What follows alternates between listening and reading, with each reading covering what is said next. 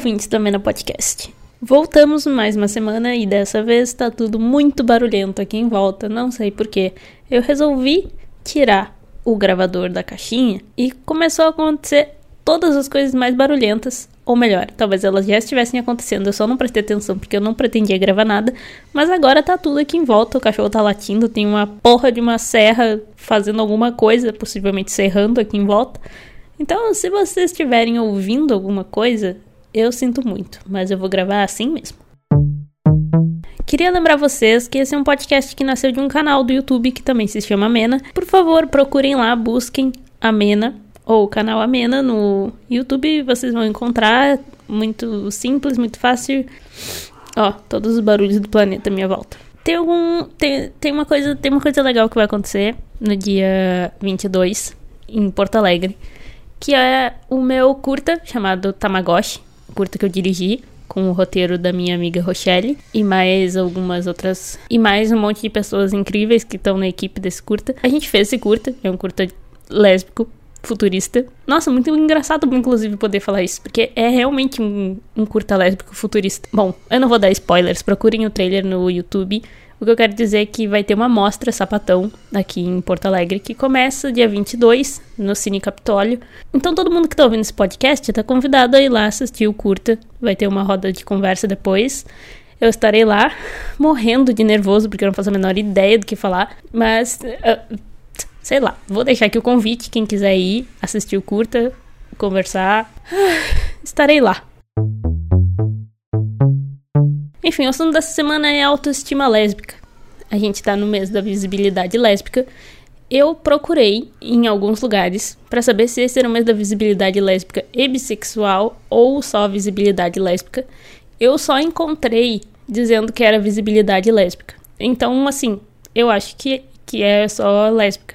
Acho. Mas se vocês tiverem alguma informação da qual eu não estou sabendo, alguma história por trás da qual eu não estou sabendo, por favor, me avisem. Mas essa pauta com certeza atinge mulheres bissexuais também, porque ela é uma pauta que eu acredito que deve, deve atingir todas as letras do LGBT, porque são coisas parecidas que acabam nos atingindo, eu acho. Como, por exemplo, a gente desde pequeno vai crescendo com, com uma autoestima meio cagada. E quando eu digo isso, não é porque eu acho que todas as outras pessoas crescem muito melhor do que nós, eu acho que todo mundo é meio cagado no, no quesito autoestima. É muito comum, é, é, muito difícil encontrar alguém que tenha uma autoestima boa e tu pensa, pô, essa pessoa aí tá. Tá com autoestima boa. Porque eu acho que a gente tem um conceito muito esquisito de autoestima, né? A gente acaba achando que autoestima é, é, é se achar bonito. Eu tô olhando no espelho e gostar do que vê. Mas não é só isso. Tem muitas coisas que, que acompanham isso. Então, no geral, eu acho que a maior parte das pessoas tem uma autoestima cagada. Mas, como é o mês da visibilidade lésbica, eu vou falar de nós e de como a gente acaba crescendo e, e sendo atingido pelas coisas que nos cercam. Porque acaba que quando a gente é jovem, quando a gente é criança, sei lá, e a gente começa a se dar conta de que a gente não é hétero, como todo mundo nos indicou para ser, como todo mundo quis que a gente fosse. E daí eu tô falando de lésbicas que se descobriram ainda bem jovens. Todas as nossas referências são héteros, né? As, inclusive as, as atrizes que a gente vê na TV, todos os casais, sei lá. A gente acaba até tendo que adaptar algumas coisas. Por exemplo, é muito comum tu ver que quando a gente era criança, a gente tinha crushes em personagens, por exemplo, que sempre foram héteros, mas a gente adaptava, a gente ignorava isso. Como a vampira do X-Men, por exemplo. A gente adaptou ela na nossa cabeça, mesmo que ela só namorasse homens e fosse heterossexual. A gente acaba adaptando os personagens de tão sem referências que a gente é. E como tu consegue crescer numa né, nessa sociedade que rejeita uma parte tão importante da tua vida. Nas mulheres bissexuais, a nossa sexualidade não é tudo que a gente é, né? Óbvio, ela não nos define, ela não diz muita coisa sobre nós, mas ao mesmo tempo é uma parte muito importante da nossa vida. Uma parte que acaba afetando todas as outras partes da nossa vida. Justamente porque a gente vive numa sociedade muito homofóbica, né? Então não tem como a tua sexualidade não afetar todos os setores da tua vida se a gente vive numa sociedade tão preconceituosa. E daí tu crescer sem essas referências acaba fazendo com que tu também crie referências um pouco tortas na tua vida, né? A gente acaba, como eu já falei aqui em outros programas, a gente acaba importando muita coisa heterossexual, muito jeito de se portar, jeito de pensar, jeito de viver os nossos relacionamentos. A gente meio que que já vem pronto, né? Isso, claro, serve para todo mundo. Todo mundo recebe um, um, pacote pronto de como as coisas devem funcionar, e daí o que tu faz com isso é da tua responsabilidade. Teoricamente não precisaria ser assim para nós mulheres que nos relacionamos com mulheres, né? Porque a gente já tá já tá livre desses estigmas teoricamente, não tem um homem e uma mulher na relação. Então, muitas das coisas que a gente importa não fazem sentido nenhum. Eu já acho que não faz sentido nenhum, mesmo que o relacionamento seja hétero, mas digamos que a gente importa, por exemplo, alguns estereótipos de gênero. Muitos casais fazem isso, casais lésbicos fazem isso.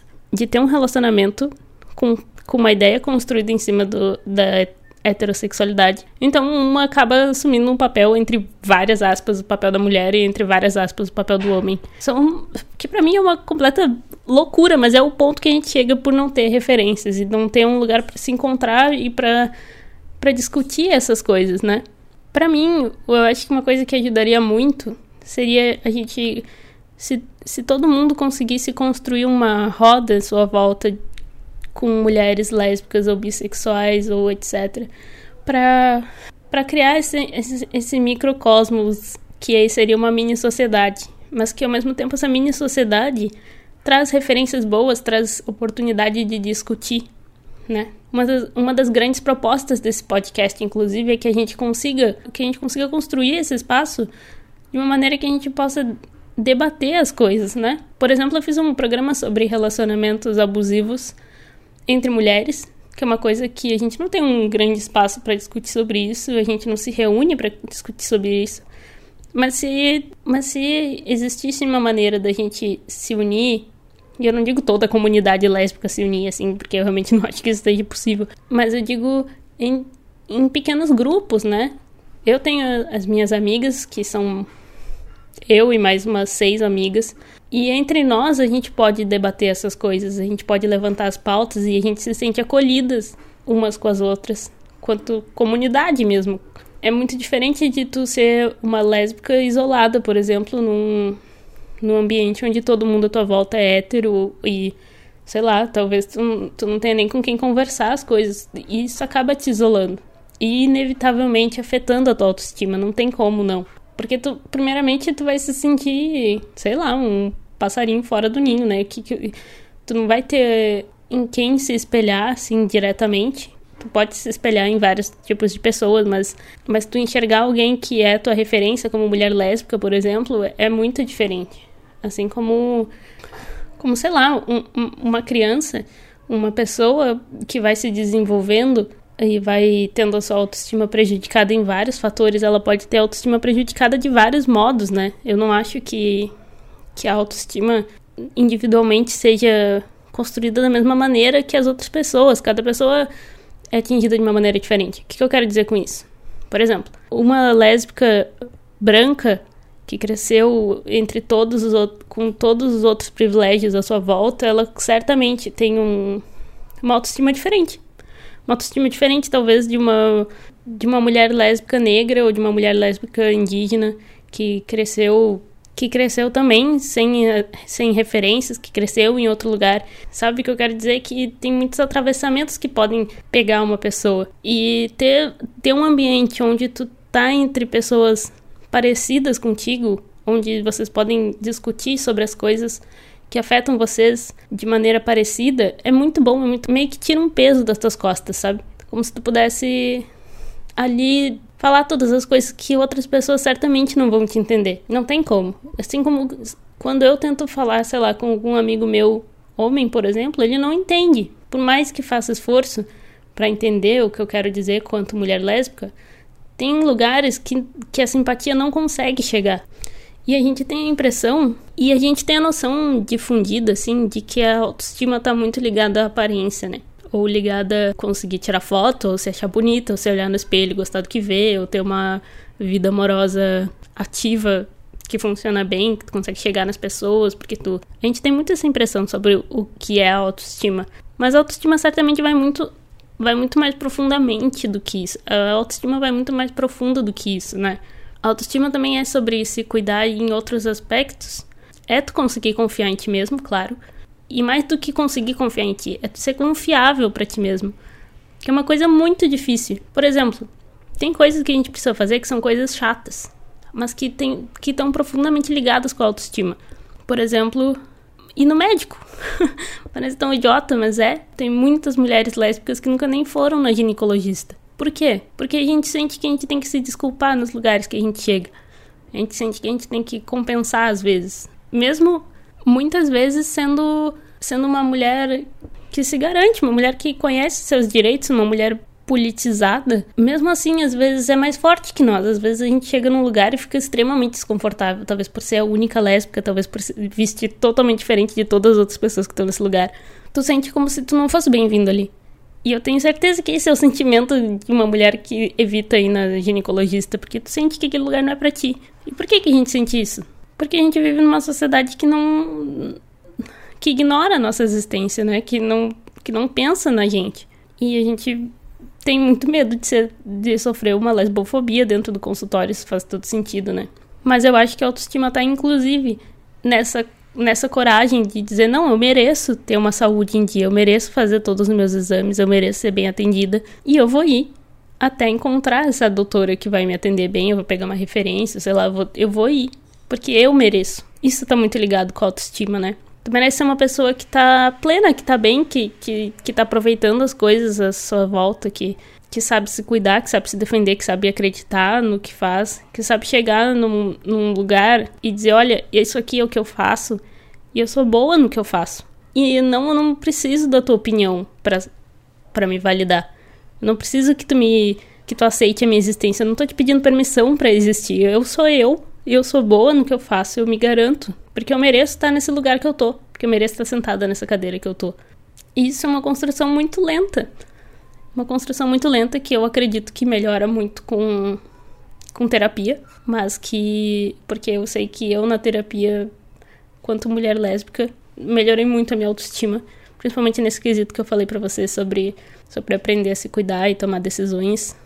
Decisões que nem sempre são as decisões fáceis, não são decisões prazerosas, mas são decisões que fazem a gente se sentir confiável para daí sim tu olhar no espelho e tirar algumas conclusões.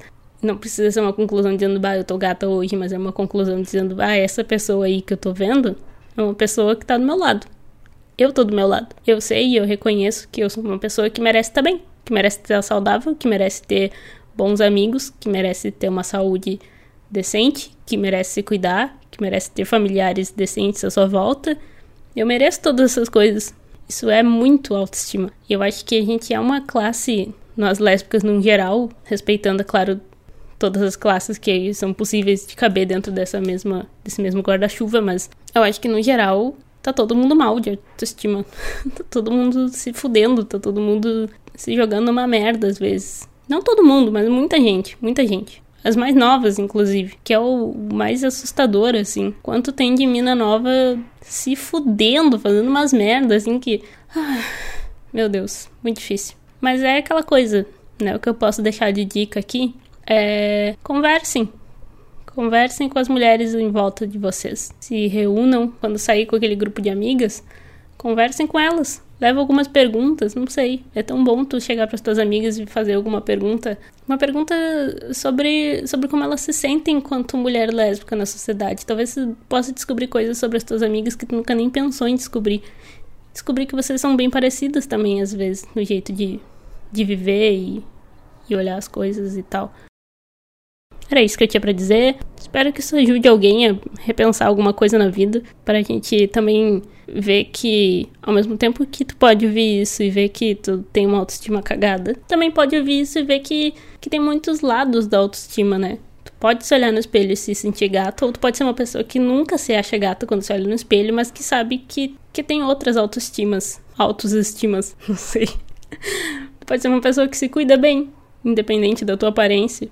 Eu acho, eu pessoalmente acho que eu sou uma pessoa que eu tento me cuidar.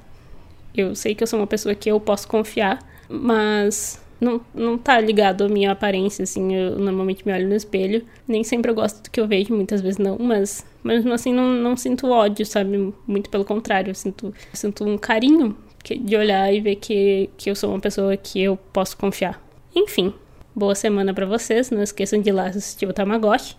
E até a próxima semana. Continuaremos falando de pautas lésbicas até acabar agosto. Não sei quantas semanas tem agosto, talvez 10, não sei. Mas é isso. Beijo para vocês e até a próxima.